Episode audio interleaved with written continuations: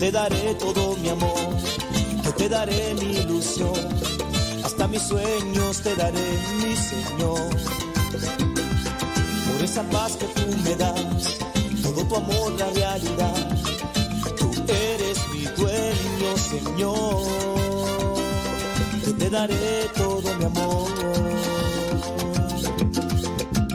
Eres mi roca, Señor refugio, Jesús. Tú eres mi esperanza, mi sostén y mi confianza. Por eso te digo, Señor, que te daré todo mi amor, que te daré mi ilusión. Hasta mis sueños te daré, mi Señor. Por esa paz que tú me das, todo tu amor, la realidad. Tú eres Señor. ¿Qué más para ti, Señor? Todo te daré. Oye, qué lindo.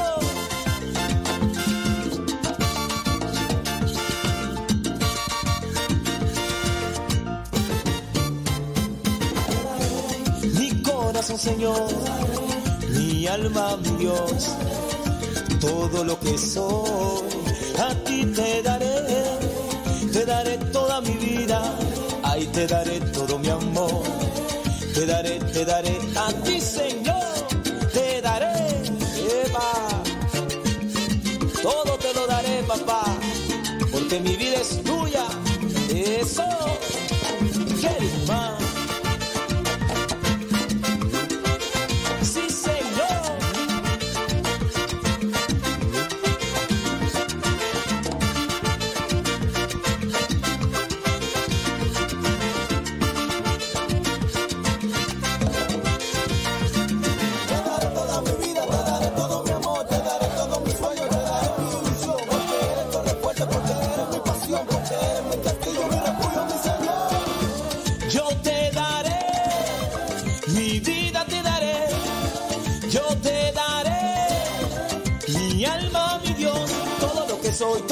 Eh. Yo te daré, Señor, todo lo que soy, todo lo que soy. Eh, eh. Yo te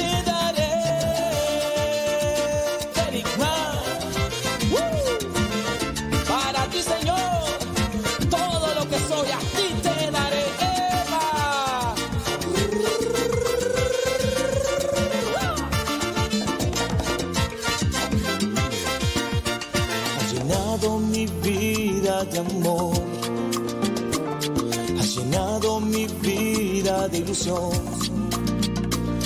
has cambiado mi vivir, has transformado mi existir.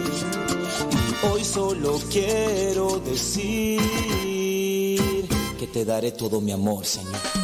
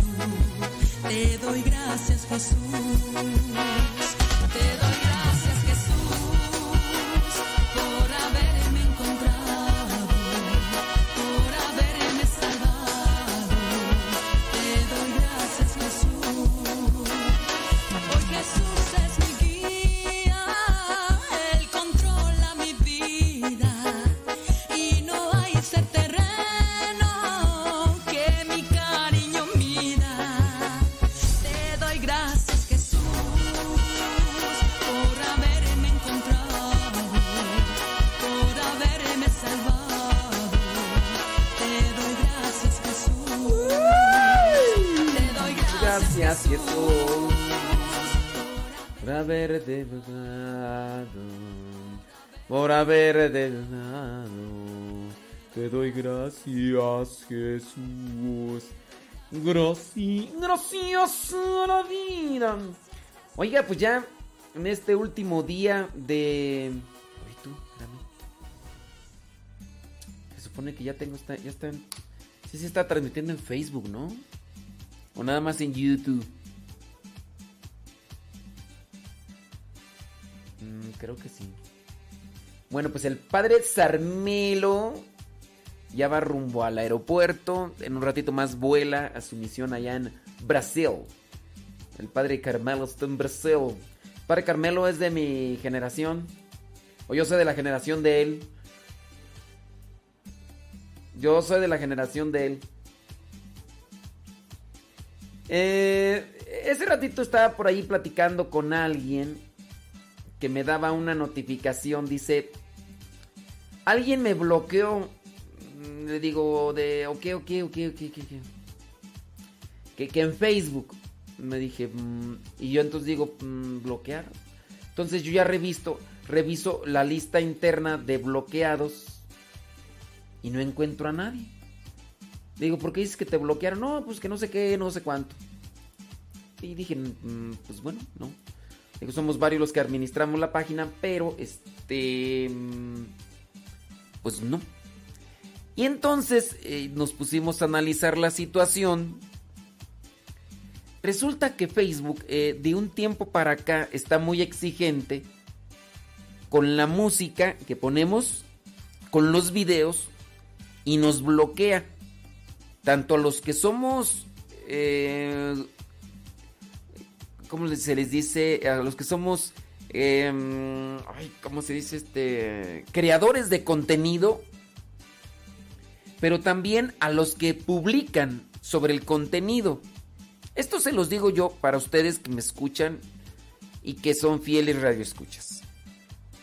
Si yo comienzo a publicar algo en Facebook, ya sea porque sea creador de contenido o porque comente el contenido, hay un robot de Facebook que se le da el título de algoritmo no me voy a detener a hacer una explicación densa de lo que es el algoritmo, pero es un robot de Facebook. No piense que es un robot como Robotina, la que salía en los supersónicos, no, no, no. Eh, pero es algo mm, automatizado que ya está en las redes sociales, ¿no? No me voy a detener a explicar porque a lo mejor ni entienden ni yo me sé explicar. Pero muchas de las veces el algoritmo o el robot de Facebook si detecta que yo publico algo que es ofensivo, me lo bloquea. Y me manda una censura diciendo que, que yo publiqué algo que es ofensivo o que tiene un registro. ¿Ok? Ahora, no solamente está en el contenido, sino también en lo que uno comenta. Si se utilizan palabras que pueden ser denotadas como ofensivas, también el algoritmo o el robot de la, del Facebook también hace un bloqueo de ese tipo de cosas. Entonces, yo solamente les digo, para la persona que estaba comentándome hace rato, si es a ella o es otra persona y publican algo que el robot pudiera decir, mm, esto trae un tú a lo mejor dices, no, esto no es ofensivo. Pues, pero si el robot lo detecta como ofensivo, entonces puede ser que te silencie. Porque hay personas que han dicho que se les ha bloqueado. En la lista de la página, en el registro, en, el, en la configuración donde dice páginas bloqueadas o personas bloqueadas, no me aparece nadie. Y ya me metí, no hay nadie. De los que me ayudan a coordinar y a administrar las páginas, no han bloqueado a nadie, porque sí les hemos dicho, hay que bloquear a los que comiencen a decir maldiciones o malas palabras y, y no, no, no hay ninguno bloqueado. Entonces, este, también tengan presente que el algoritmo o el robot de Facebook también censura cuando tú publicas algo que pudiera ser ofensivo. O también sabes cuándo? Cuando tú eres de las personas que están publique y publique y publique y publique y que a veces nada más es pura copia y pega. Copia y pega, copia y pega, copia y pega. Por ejemplo, hay algunas personas que con tal de que yo vea sus mensajes, escriben algo, lo copian y, en unos dos minutos, un minuto, vuelven otra vez a poner copy-paste, el copy y pega. Eso el algoritmo lo detecta como spam. Se en spam, en el lenguaje cibernético, le llama basura. Y también a estas personas las no las bloquea, las restringe. Entonces díganle por favor a esas personas que no saben de tecnología que a veces no es uno, sino que en este caso hablando de Facebook, es Facebook que ya tiene su sistema eh, del algoritmo, está a veces muy atento y entonces no hagas mucho copy paste, no pongas también por ejemplo las personas que ponen muchas imágenes o emoticones. Hay personas que tienen ya así como que les sale así fluido, así. Y, ponen emoticones y, un montón de cosas. Eso también es detectado en, el, en las redes sociales como spam. Ya les dije qué significa spam. En el lenguaje tecnológico es basura. Y entonces por eso. Dice acá una persona, dice, a mí en una ocasión me mandó un mensaje de warning. Eh, dice que porque puso chinas cochinas diciendo el algoritmo que era un mensaje de odio. Les estoy diciendo. Ustedes van a decir, ay, pero qué de malo tiene que diga chinas cochinas. Pues sí, para ti no es, porque tú así lo concibes. Pero en el caso de los algoritmos de Facebook y demás, así, así lo trata. Entonces tengan su cuidado eh, con respecto con respecto a lo que vendría a ser la forma como escriben en Facebook. Principalmente es en Facebook donde se da ese tipo de cuestiones. ¿Ok? Se los comparto para que lo tengan presente y no armen polvadera donde no la hay y no anden levantando falsos tampoco de que, ay, de seguro fulano de tal o fulana de tal o no sé qué, ay, Dios mío, esa persona, ay, ay. Y nomás andan armando chisme y amarrando navajas. Sí, hay spammers, dice Dagoberto. Aguas, Dagoberto, tú también te, te he dicho ahí, ¿no? Ándale pues, vientos huracanados. Eh, Ayer dejamos una homilía de casi 30 minutos. De repente, en la misa de 7, me emocioné y les dije, ahí les va. Y con todo. Se llama la homilía la oración la oración de una persona cuando madura, así. La oración de una persona cuando madura. Sí, déjame, déjame, una vez, es que apenas la estoy editando. Espérame tantito.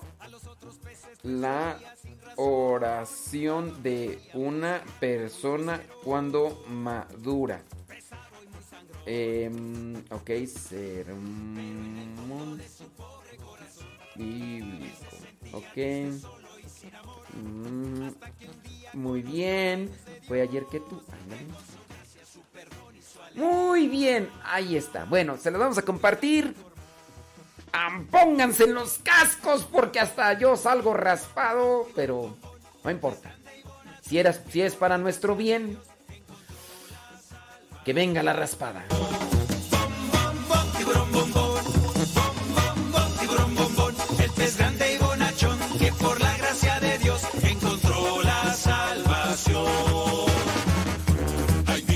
Saludos a Mariana que cumple 12 años. Que Dios Todopoderoso le bendiga.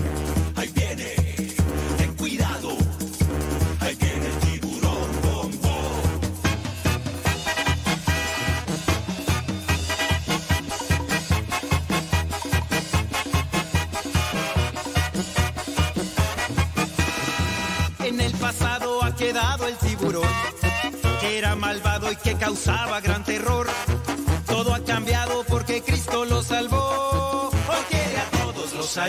Los protege. Bombón es un campeón. Esa es la historia de un pez grande y bonachón, que fue atrapado por las redes del amor. A todos cuenta que Jesús lo perdonó. Ahora Bombón por todas partes va anunciando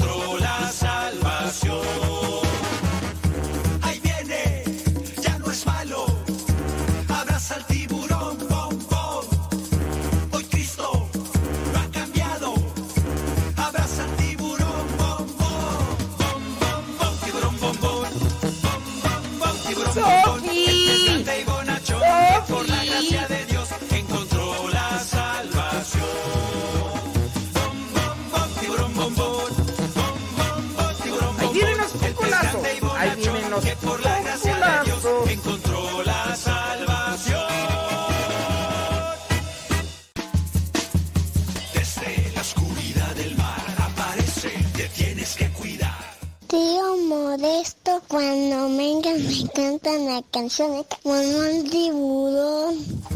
Ahí viene.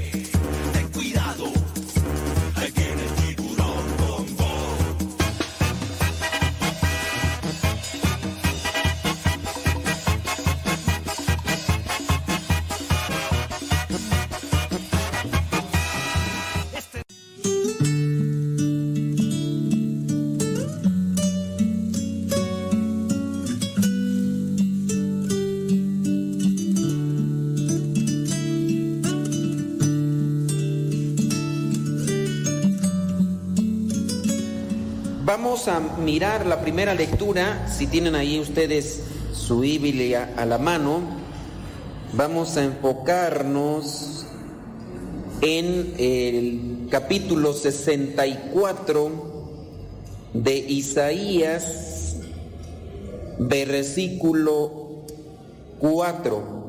Eh, aquí hay que tener mucho cuidado, solamente como referencia, si ustedes se dan cuenta, ahí en la Biblia aparece el capítulo 5 y entre paréntesis el 4.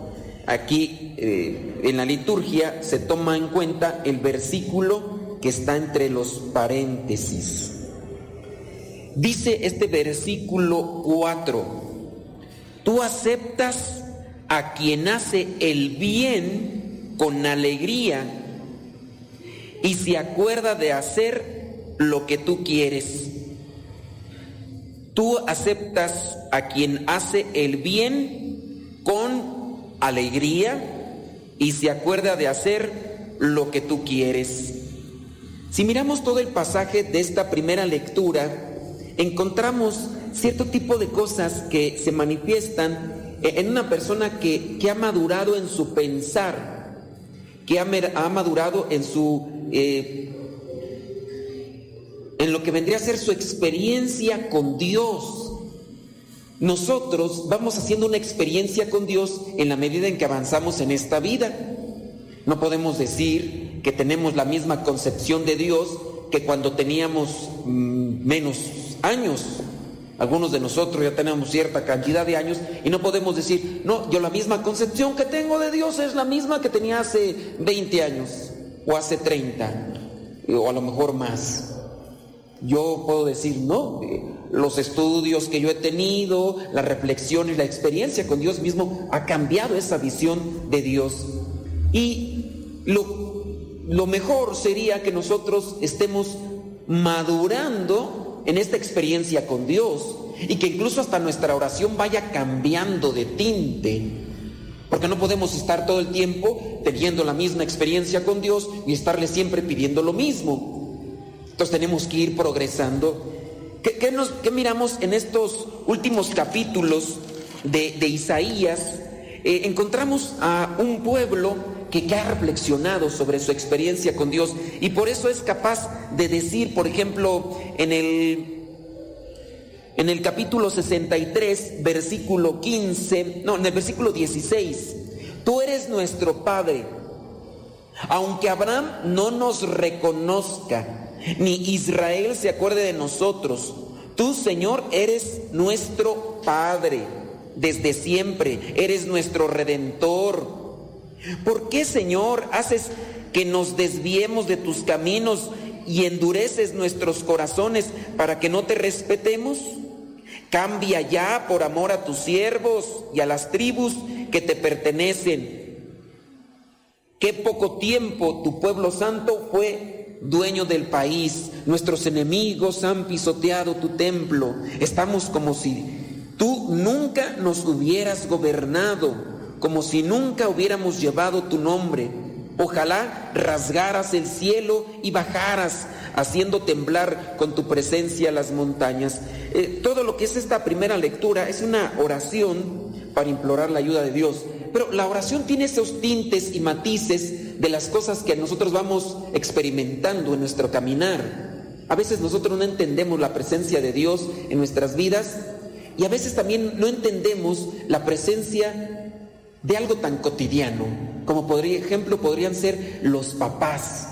Los papás que dentro de su muy buena intención nos tratan de corregir con consejos, con llamadas de atención, con regaños. ¿Y qué pasa? Pues en cierta edad, cuando somos niños o somos adolescentes, de repente no entendemos. ¿Y por qué me regañas? ¿Y por qué me llamas la atención? ¿Y por qué me estás mande y mande? Y no lo entendemos. ¿O por qué nos pegaron en cierto tipo de casos? ¿Por qué nos pegaste? Pero cuando vamos avanzando en la vida entendemos que los papás tenían una muy buena intención, que a lo mejor no sabían educarnos, formarnos y a lo mejor a una enseñanza repetida, ellos nos fueron formando como ellos los, los enseñaron y ya uno llega a comprender. Eso, ese pensamiento viene a ser cuando una persona sin duda ha madurado, ha reconocido los, los, las cosas buenas y, las, y a lo mejor los fallos de los papás. Pero hay quien a lo mejor no maduró y a lo mejor todavía estará con el mismo resentimiento hacia el papá o a la mamá porque le regañaban, porque no le daban permiso de esto, porque le prohibían esto, porque le prohibían aquello y vivirá así resentido. E incluso ese mismo resentimiento en su inmadurez, el hijo o la hija se los transmitirá a sus hijos y en este caso los nietos estarán a lo mejor hasta resentidos con la abuela o con el abuelo porque por las cosas que le hicieron. E, eso sin duda también refleja inmadurez. Pero cuando ya uno ha madurado, ahora entiendo, pues mi papá hizo el esfuerzo. No tuvo tanta educación, no tuvo tanta formación, a él no le enseñaron. ¿A quién le enseñaron a ser papá? ¿A quién le enseñaron a ser mamá? Si a veces las, las muchachas ya cuando tienen sus criaturas le hablan a la mamá, mamá, ¿cómo le cambio el pañal? Ya está todo rosado, ponle talco. Si no tienes talco, ¿qué le van a poner? Maicena. ¿Sí, verdad? ¿Maicena o qué? ¿O cal? aparte de la maicena, ¿qué más se le pone? Pomadas. No, pero en los ranchos no hay... Cuando no hay talco le ponen maicena, ¿no? Luego por eso se inflan los chiquillos todos así. Pero eh, van preguntando y hay cosas que hace esto al otro y a veces la mamá solamente repite las mismas cosas que le enseñó su mamá y... Pero nos damos cuenta después, ay, me acuerdo que, eh, ¿qué es lo que dicen ahora? Que para que no, que después de darles de comer, que hay que ponerlos y hay que darles palmaditas y, y tantas cosas que a veces que van repitiendo las cosas que ni, son buenas y, y todas esas cosas. Cuando ya uno crece, uno se da cuenta, ahora reconozco los golpes de mi mamá, ¿por qué no me quería dejar hacer esto? Mi papá, ¿por qué no me quería dejar? Si hemos progresado y hemos eh, también reflexionado de las cosas que nos prohibían. Pero si no, pues vamos a estar todo el tiempo resentidos, eh, recordando el pasado. Hay veces que nosotros también acá en la vida religiosa, igual nosotros eh, no, no, no maduramos. De repente uno pide un permiso acá en la vida religiosa y uno le dice a los superiores o a los encargados, a los formadores, me da permiso de hacer esto. Y nos dicen, no. Y uno se queda, pero, pero, espérate, ya más adelante vas a ver y entenderás y las cosas. Hay veces que entendemos y hay veces que no entendemos. ¿Qué es lo que nos hace entender los golpes de la vida? Pero también si nosotros aplicamos humildad para comprender los golpes de la vida. Porque uno a veces no entiende, porque uno deja o se queda arraigado en el orgullo y la soberbia. Uno también con humildad tiene que eh, ver las cosas del pasado, aunque sean dolorosos, para aprender. Entonces pidamos a Dios que nos conceda humildad para comprender también a nuestros familiares, a, nuestros papás que quisieron en buena intención ayudarnos y pidamos también humildad para entender a Dios, tener esa experiencia buena con Dios. Dice en el versículo 4 eh, del capítulo 64, tú aceptas a quien hace el bien con alegría. Bueno, ya ahora sí reconozco. Hay veces que los muchachos son muy, muy de quejarse o somos muy de quejarnos. Mamá, ¿tú por qué tienes tu preferido? Y a veces pues, no es tanto que sea el preferido, pues es a veces a quien mira con más buenos ojos porque eh, a veces es el más cumplidor. Hijo, ve a traer esto y ahí va. Y pues obviamente la mamá quieran o no, tiene como mayor predilección y le puede decir a aquel con más confianza, a ver, ve a hacer esto porque ya sabe que cumple. Y el otro puede decir, es que tú nada más le pides al otro esto, nada más miras al otro, pues quieras o no, pues es el que más obedece. Tú a cada rato me rezongas. Y luego cuando te pido las cosas, no las haces ni de buen agrado, las, haces ahí como tus patas, ahí te pido que barras, ahí dejas todo el polvo amontonado allí en la esquina, no haces las cosas bien, todo tocho. Pues ¿cómo, cómo, quieres que no, nos, no nos pueden tener en buena estima si nosotros no obedecemos bien? Y también pasa lo mismo con Dios. A veces uno no, no hace las cosas bien ni con alegría y uno también tiene que reconocer que Dios bendice al que cumple con su voluntad y lo hace con alegría. Y a veces nosotros nos quejamos, esa es la experiencia también con Dios que a veces no hacemos. Y si nos quejamos, Dios, ¿por qué me pasa esto? Dios, ¿por qué lo otro? Dios, ¿por qué aquello? Y no lo entendemos. Lo mismo que uno a veces no entiende también esa misma relación con los papás. ¿Por qué, ¿Por qué a mí esto? ¿Por qué a mí lo otro? Bueno, si te acercaras más a tus papás, si los conocieras un poco más, ¿les has preguntado? Es que yo no sé por qué me dicen esto. ¿Les has preguntado? ¿Te molesta esto? ¿Les has dicho que te molesta esto? No, no se los he dicho. ¿Y por qué no se los has dicho? Porque no tienes confianza. Si tuvieras confianza le dirías, ¿sabes qué, papá? No me gusta que me digas esto o no me gusta que hagas esto. Mamá, ¿sabes qué? Eh, hay esto que no me gusta. ¿Y, ¿Y por qué no te acercas? Porque no tienes confianza. A lo mejor un día intentaste acercarte y te volteó la cara de un trancazo y ya dijiste, no, pues ya mejor no me acerco y desde ahí mantienes distancia y, nunca rompiste esa barrera, nunca cruzaste esa línea porque te quedaste con esa imagen del gruñón, del enojón. Y a veces así estamos con Dios, no comprendemos cierto tipo de cosas. Eh, a veces eh, lo que se mira, por ejemplo, en los velorios. Uno puede ver de diferente tipo de velorio. Hay, hay velorios de paz, de tranquilidad, y hay velorios de reproche, de reclamo. ¿Por qué? ¿Por qué él? ¿Por qué ella? ¿Por qué no otros? Él tan bueno, ella tan buena. Hay otros mendigos allá, borrachos, viejeros. ¿Por qué no te llevaste a esos infelices, desgraciados, hijos de su... Y así empieza el reclamo y el reproche. yo hago bien a la sociedad y, los demás no. ¿Por qué? ¿Por qué a mí esta enfermedad? ¿Y por qué esos desgraciados, esos del escuadrón de la muerte, ni se mueren los infelices, ni tragan todo el día intoxicados y alcohol? ¿Por qué no te llevas esos? ¿O por qué no les das una enfermedad de esos? ¿Y, y por qué a mí sí? Yo que hago bien a la sociedad. Pues eh, a veces no entienden, porque no hay una cercanía con Dios. Y hay reclamo y reproche. El hecho de que nos acerquemos más a Dios incluso nos llevaría a entender o por lo menos abrazar esa cruz que nos toca. Tu papá te pidió esto, tu mamá te pidió esto. Ahora, lo entiendo, algunos. Ahora lo entiendo, algunos. ¿Pero por qué? Porque se acercaron, platicaron, abrían su corazón. La experiencia que uno tiene con los papás nos lleva a comprender sus virtudes o sus defectos. Si uno no tiene experiencia con el papá o con la mamá, uno podría reclamar, porque el papá alcohólico? Es que mi papá es un borracho, maltrataba a mi mamá. Ok, ¿conociste la vida de tu papá? ¿Vienes de, sabes de qué familia viene? ¿Sabes cómo es que comenzó a meterse en esa cuestión del vicio del alcohol? También tienes que conocer su vida, no la conoces, nada más te dedicas a, señalar el defecto o esa cosa mala que tiene. Y sí, está mal, pues, pero también tienes que comprender que hay ocasiones que se agarran las cosas porque vivimos sumergidos en, un ambiente, en una circunstancia. Pero si no nos acercamos, si no platicamos, si no abrimos el corazón, pues no vamos a tener conocimiento ni de Dios, ni tampoco de los familiares con los que a veces tenemos pugna o rechazo, aislamiento. Algunos de ustedes ya han aceptado, y qué bueno, algunos de ustedes ya han aceptado venir a los cursos bíblicos. Y, sus vidas han cambiado, porque incluso ya perciben a Dios de otra manera, ¿Quién de ustedes no, por ejemplo, todavía sigue cargando con la imagen de un Dios castigador? Porque así se lo transmitieron. Y de repente los papás le decían, si no haces esto, Dios te va a castigar, te va a llevar el diablo. Y, cosas de esas, y para todo Dios te va a castigar. Y, la imagen ahí va creciendo y, y tan arraigada que después uno no se la puede quitar. Porque así le dijo la abuelita, así le dijo la mamá y así le decían los demás.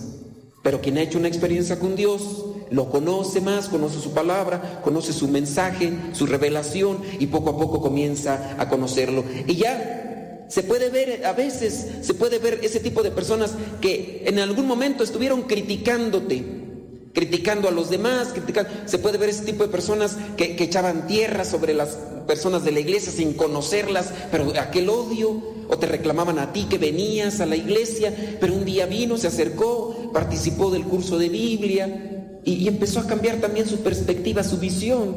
Y ahora hay alguno de ustedes por ahí que compartía que el, hijo le decía a la mamá, ay mamá, todos los que se van a la iglesia son unos hipócritas. Y la mamá era la que venía a la iglesia, o sea, le estaba diciendo a la mamá también que era una hipócrita, una falsa. Ella estaba involucrada ahí en toda la mantada. Y un día este fulano vino con su esposa, los invitaron a una misa de esas de cumplimiento, de esas de 15 años, de esas que a veces se hacen que nada más los toman algunos como evento social. Vino y el padre le dio una santa arrastrada, pero eso le dolió, pero al mismo tiempo le abrió una herida que después supo que tenía que curar. Y poco a poco, mira, y ya después, ahora él es criticado por su familia. Y le dicen, sí, Tú también ya eres de aquellos hipócritas que criticaban. Eh, es algo que nosotros vamos haciendo experiencia en la medida. A lo mejor algunos de ustedes que están ahorita sirviendo antes también estaban allá afuera criticando. A lo mejor ustedes eran de los que nos criticaban a nosotros los curas aquí. Esos curas, nada más puro dinero, pues no sé qué. Y ese cuate, y ese regañón que está ahí siempre de nombre modesto, nada más echando piedras, se alarga en sus misas como si uno no tuviera nada que hacer, como no tiene nada que hacer. Y así, aquel fulano que me dejó hasta un papelito ahí, echándome un montón de cosas. Y ahora a lo mejor ya la cosa está en la liturgia. No sé, o sea, puede ser, no estoy diciendo que sea, uno de ellos, pero pues hay que ponérselo todo en manos de Dios, porque una vez es juzga eh, por ser superficial, por desconocimiento. Pero en la medida en que hagamos la experiencia con Dios, vamos a poder hacer una oración madura. Y también vamos a poder hacer comentarios maduros. En la medida en que nos enfrentamos a los cocolazos, a los golpes de la vida, maduramos. ¿Quién madura? Una persona que se enfrenta a los golpes de la vida. Ustedes saquen a sus muchachitos de las situaciones difíciles de la vida y los van a convertir en unos inútiles. Y si ustedes son inútiles, ellos van a quedar peor. Porque a veces así pasa. Está la moraleja aquella, ¿no? de la mariposa. aquel fulano pasa y ve aquel capullo y sacando las alas, aquel dice, la voy a ayudar. La voy a ayudar y empieza a cortar el capullo. Y aquella mariposa no pudo fortalecer sus alas y se quedó así. Y a veces así pasa con muchos que no quieren que los demás sufran o que no tengan esa confrontación con los golpes de la vida. No, porque no quiero que sufra. Pues ándale, pues no quieres que sufra, todo el tiempo va a estar sufriendo por inútil, ya no maduró, al rato no vas a estar tú. El, tal, el cuento también rápido de, la mamá canguro, la mamá canguro que no quería que su hijo anduviera por allá y, y apenas saltaba de, su costalito que tenía enfrente y lo agarraba, ven, bájase para acá, no sé. Y empezó a crecer y a crecer y a crecer y, aquel, y apenas saltaba y no, véngase para acá. Y un día que él se enamoró de otra cangura por allá y dijo, no, usted se va a quedar aquí.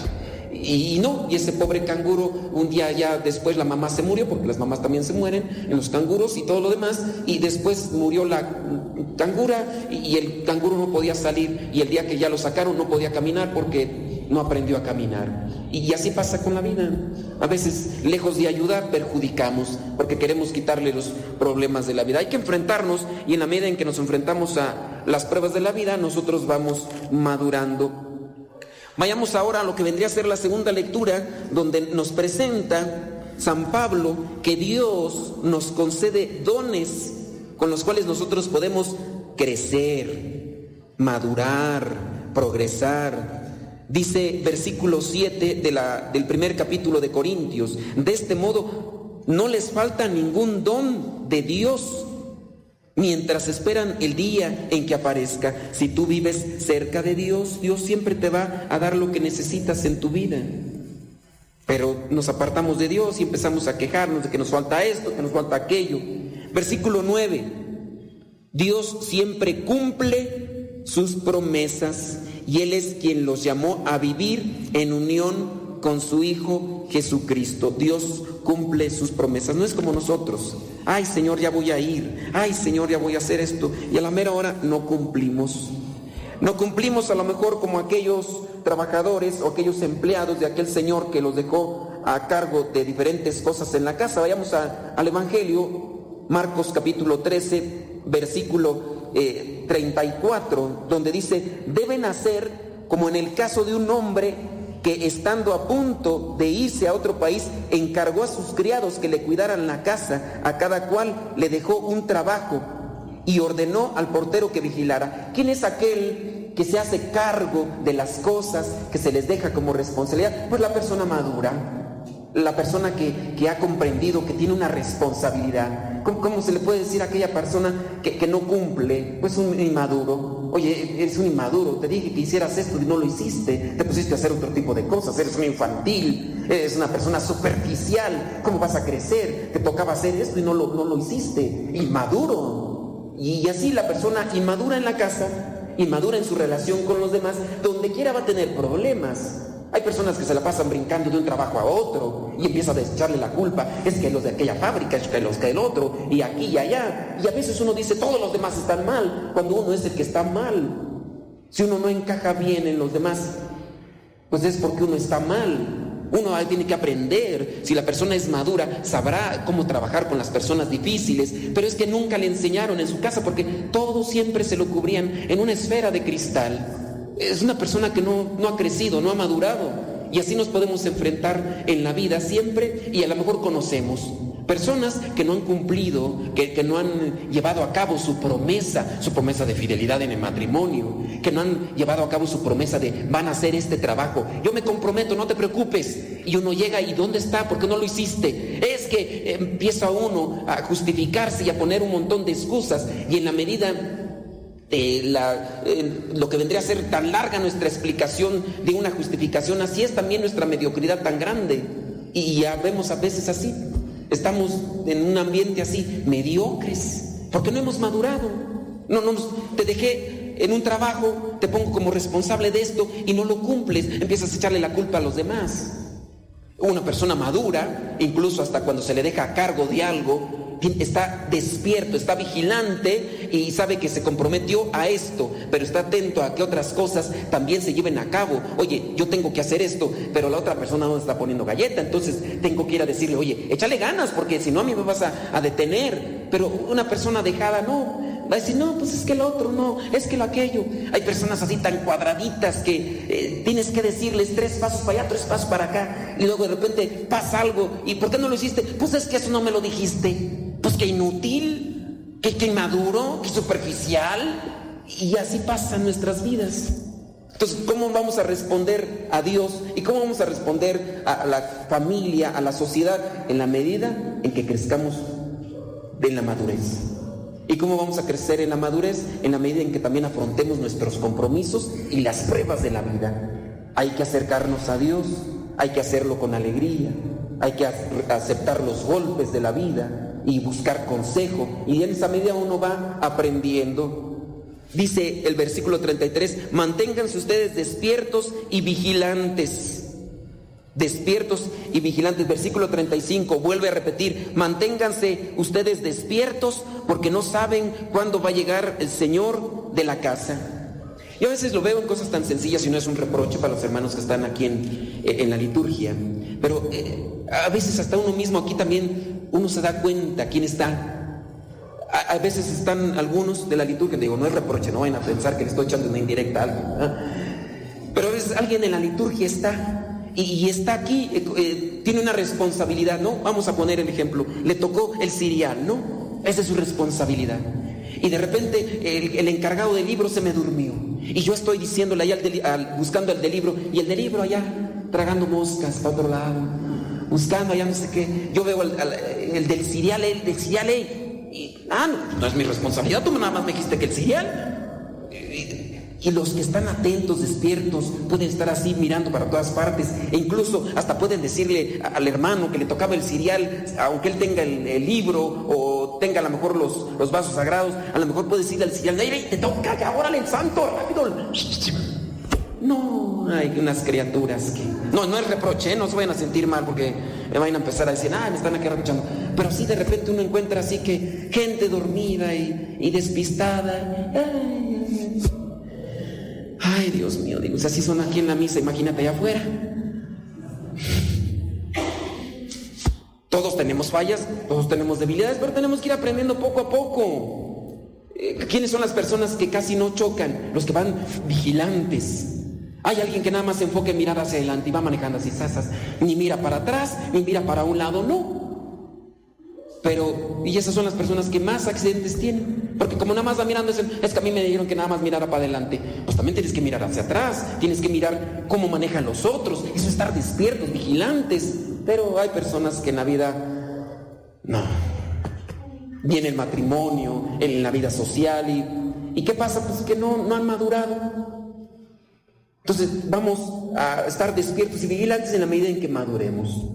Y, para madurar necesitamos también aceptar. A veces que la gente nos, nos regaña, nos regaña, nos dice, estás mal en esto, no me regañes, a mí no, ¿por qué me regañas? Pues te estoy llamando la atención, te equivocaste, en vez de que digas, está bien, me equivoqué, qué bueno, dime qué, hacer, órale.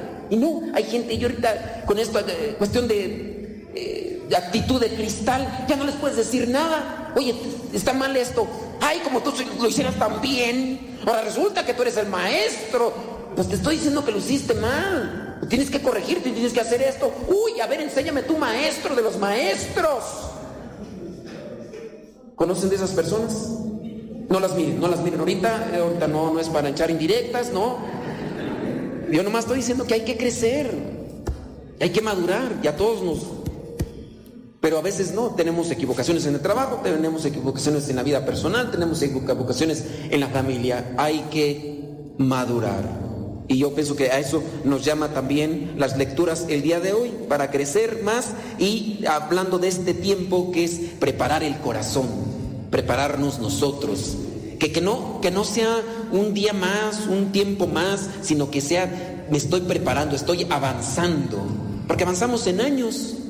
Avanzamos en años, avanzamos en esta vida, pero eh, nos mantenemos en el mismo nivel de mediocridad, en el mismo nivel de despistados, en el mismo nivel de superficiales. ni más sabio, ni más maduro, ni más fuerte, ni más entregado, y en el mismo nivel, y a veces hasta peor, porque ahora se queja de todo. Antes por lo menos se quedaba callado, ahora se queja de todo. Ya como ya es más, más grande de edad, y ahora se queda con mayor libertad y ahora se queja de todo. Y ahí estamos.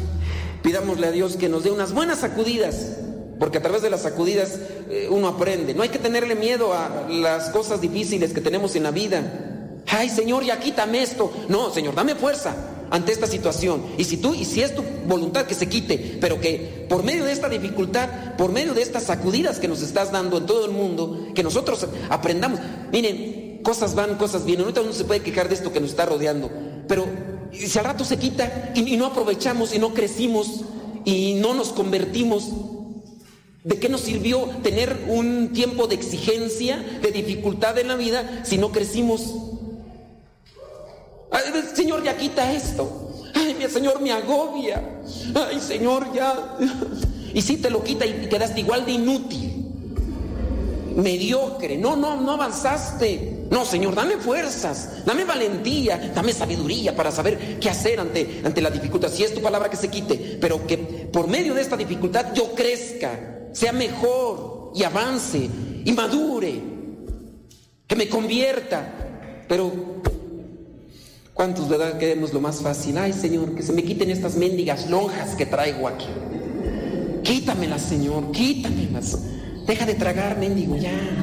Ponte a hacer ejercicio. Ay, no, Señor, es difícil. No, no, nadie quiere sufrir. Ponte a hacer ejercicio. Ay, no, Señor, me canso.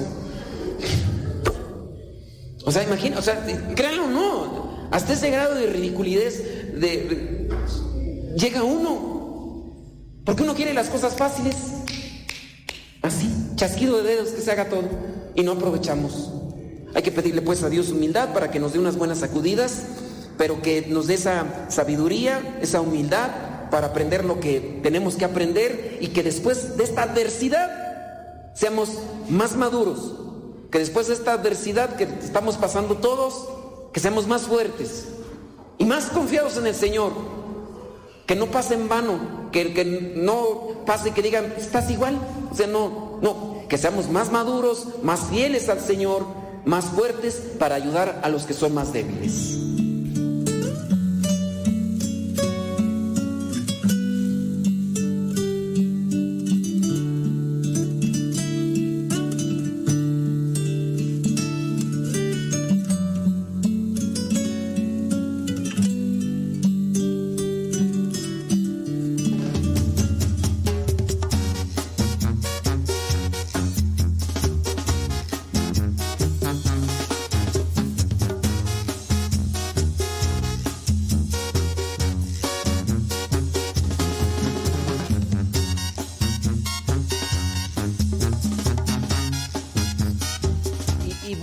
Este, ahí está en la humilla. Eh, es que acá una persona ya empezó a hacer comentarios y creo que no es válido si no entiende bien de tecnología. No creo que sea correcto que comience como eh, hacer ese tipo de comentarios que no entiende porque pues, no, ya expliqué, traté de explicar un poquito sobre la cuestión del algoritmo de Facebook. Pero, pero pues, hay personas, ¿verdad? Que pues, aunque les expliques, pues ya su... Pues no, no van a entender. Entonces, eh, también igual yo les invito pues a que se abstengan de hacer comentarios que lo único que hacen es eh, eh, erizar el ambiente con, con ese tipo de cosas.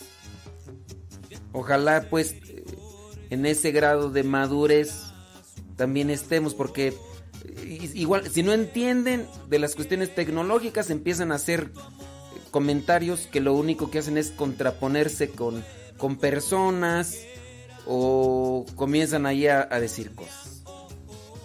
no quiero decir el nombre de la persona que lo está comentando, pero la persona que está haciendo ese tipo de comentarios ojalá y entienda y, también se deje de, de, hacer o de comentar cosas que, van en referencia hacia alguien en específico, sin decir nombres y si no, si no entiendes de lo de lo de Facebook y eso, pues mejor abstente de, de comentar, por favor.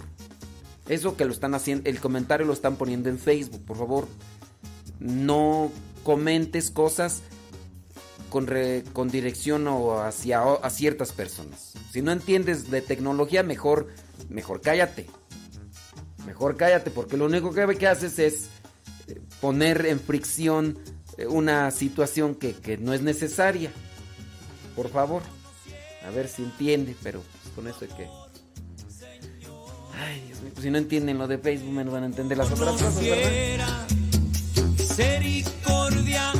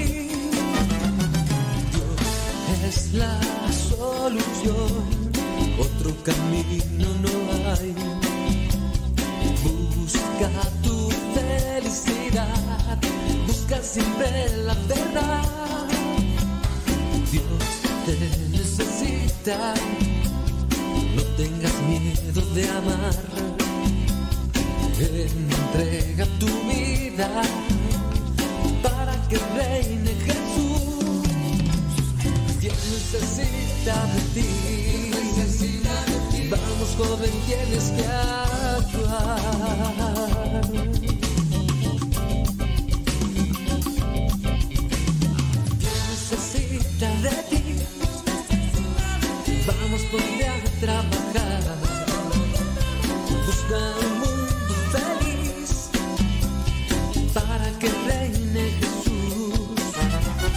Dios necesita de ti. Vamos por a trabajar. Busca un mundo feliz para que reines Jesús.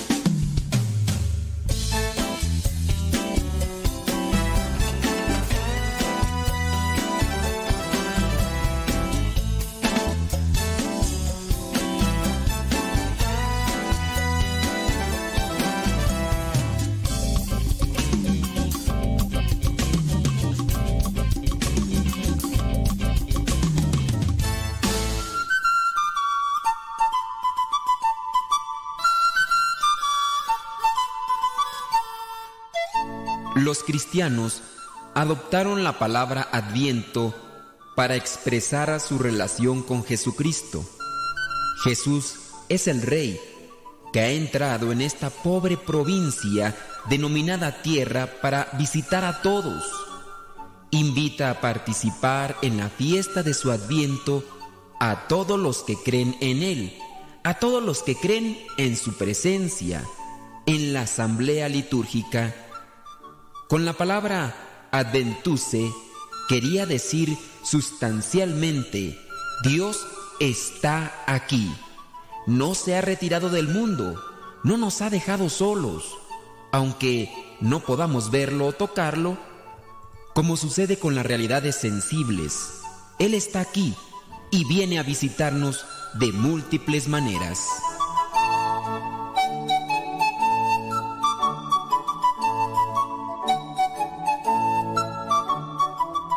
Papa Benedicto XVI, 28 de noviembre del año 2009.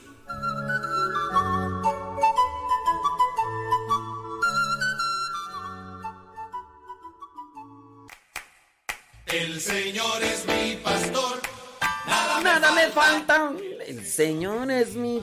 Estaba mirando un artículo que quisiera compartir con ustedes, pero ya el tiempo no me alcanza. Señor es mi pastor.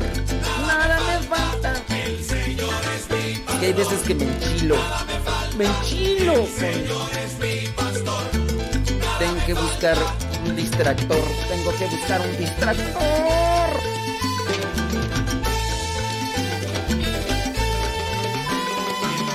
Señor es mi pastor, nada me falta. Señores, y cantando creo que es un buen distractor. Cantando música que me gusta más. Es que si de repente me.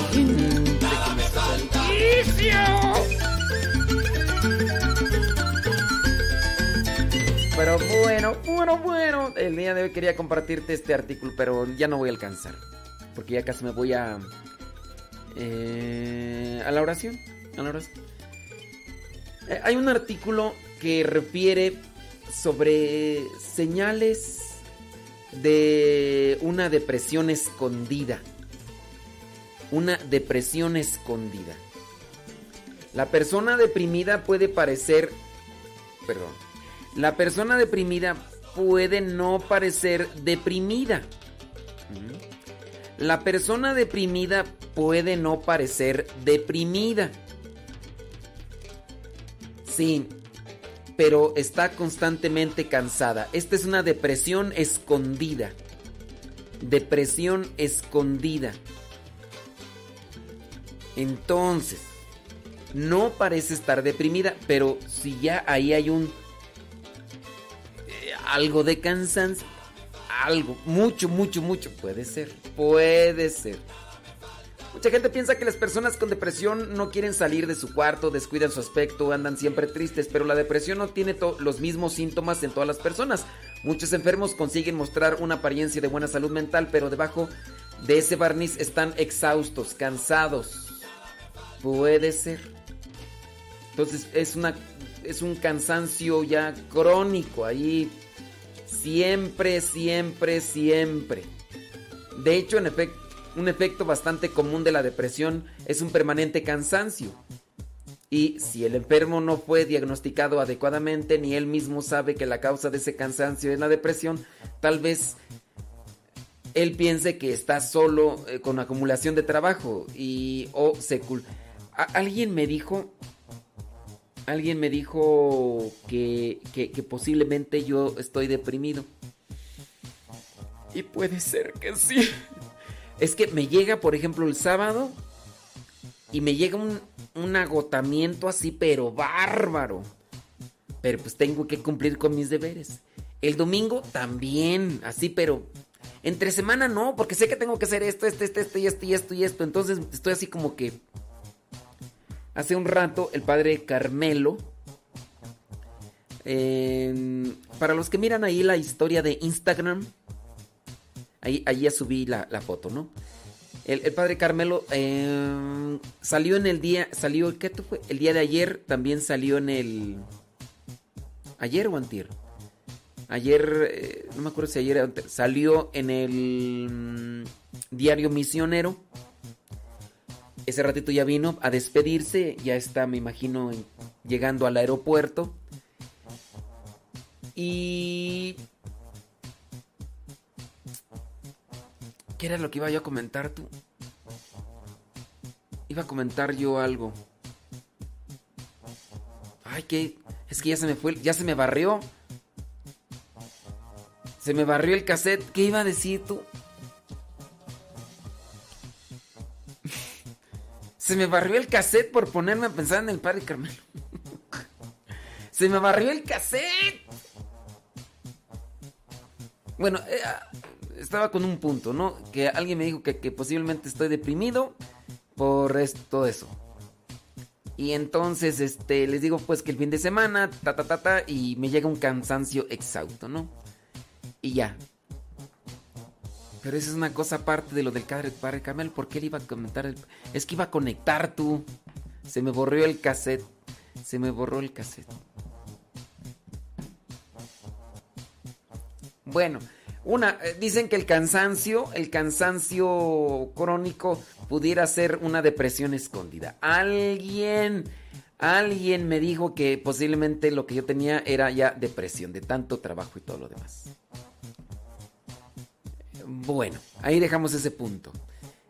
Brincamos a lo del padre Carmelo. Eh, es que me, me, barrí, pues porque el hermano, el padre Carmelo, es de nuestra generación de sacerdotes. Está en Brasil de misión. Eh, vino por lo del capítulo general.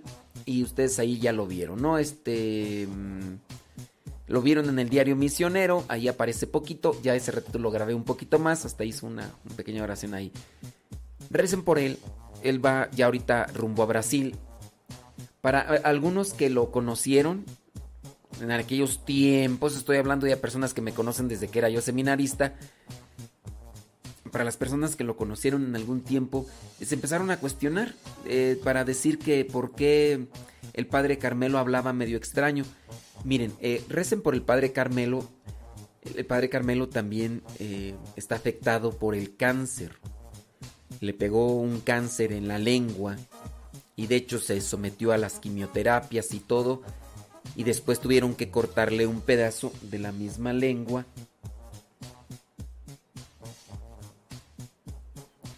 Le cortaron un, le cortaron un este un pedazo de la misma lengua y, es por eso que, habla así eh, como, que pero es porque le cortaron el pedazo de la lengua eh, que, pues por lo del, cáncer. Yo no quise preguntarle, a ver, muéstrame tu lengua, a ver cómo te quedó. Pues, no. pero esa es la razón. Eh, vino y, y, ya, ahorita ya se retira la misión. Ahí les pido oración por él. Ah, si quieren verlo, va, ya salió en el diario misionero de ayer o antier y, va a salir en el que estoy haciendo el día de hoy, ¿no? Ahí les pido oración por él. Eh, no sé por qué este, mm, iba yo con otra cosa, pero sí, bueno. Ahí les pido oración por él, ¿sí? Y no me acuerdo por qué estaba yo con lo del cansancio crónico, pero sí, los fines de semana me viene un agotamiento. Alguien me dijo, puede ser, puede ser que, que sea eso.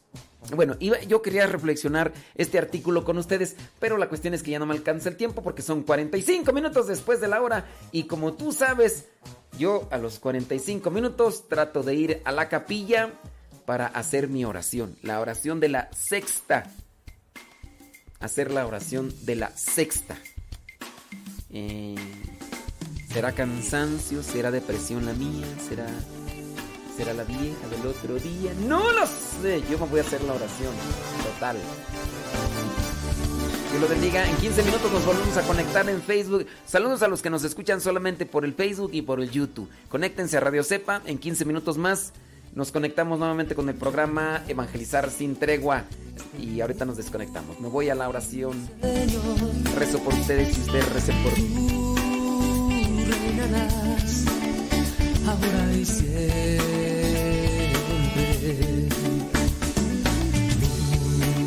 Nunca más me verás marchar. Tú, yo seré.